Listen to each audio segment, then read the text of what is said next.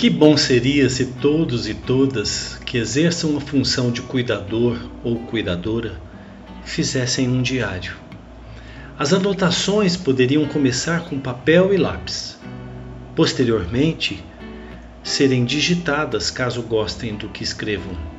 Incrível como a exumação desses documentos mexeram com meus sentimentos e espero sinceramente que sejam recebidas com emoção por quem se aventure na escuta desse podcast.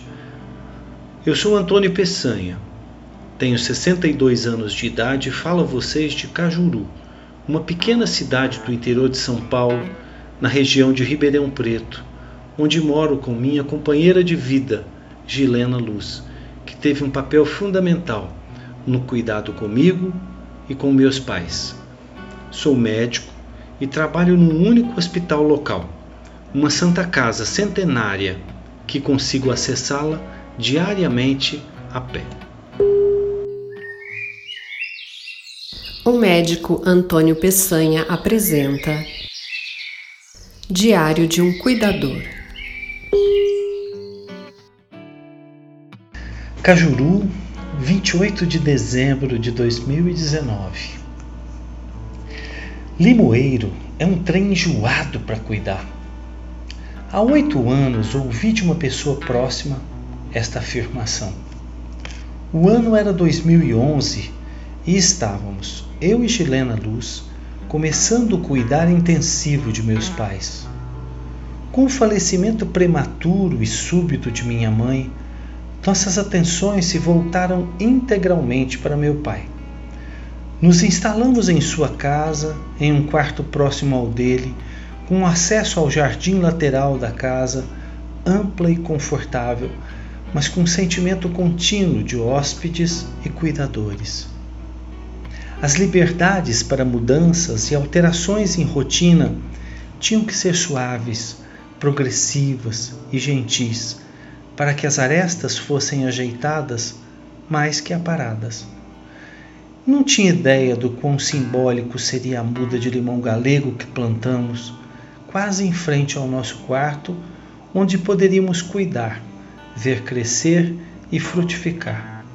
Sabíamos que não seria rápido esse crescimento, mas também tínhamos a perspectiva de uma hospedagem sem prazos, visto que esse cuidar não me permitia prognóstico e prazo determinados. Seguíamos nossa rotina, muitas vezes imposta e pouco agradável, com privações de liberdade e sono. Tolerávamos. O cuidar, sempre maiúsculo, de uma pessoa com tamanha biografia mesclada à minha, inclusive em nome, sobrenome, profissão, mas com muitas, muitas diferenças de quereres e vontades.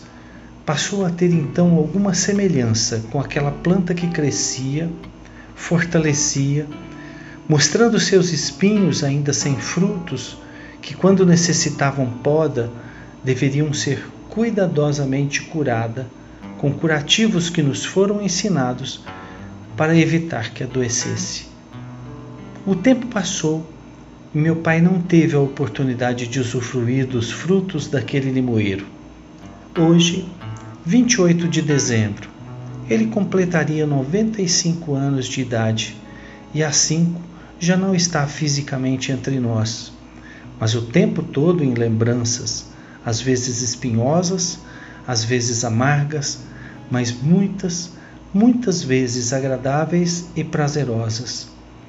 O limoeiro cresceu, fortaleceu, frutificou e ainda abriga um sem número de hóspedes temporários que fazem seus ninhos e tiram seus filhotes. Passou a ter um significado que não imaginávamos inicialmente, nos permitindo frequentemente fazermos verdadeiras exumações poéticas de nossos sentimentos.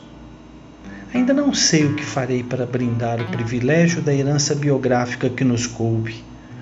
Talvez eu faça um suco de limão bem gelado, mas pode ser que acrescente alguma bebida alcoólica a esse suco, para quem sabe, uma alteração de consciência leve e prazerosa nesse aniversário.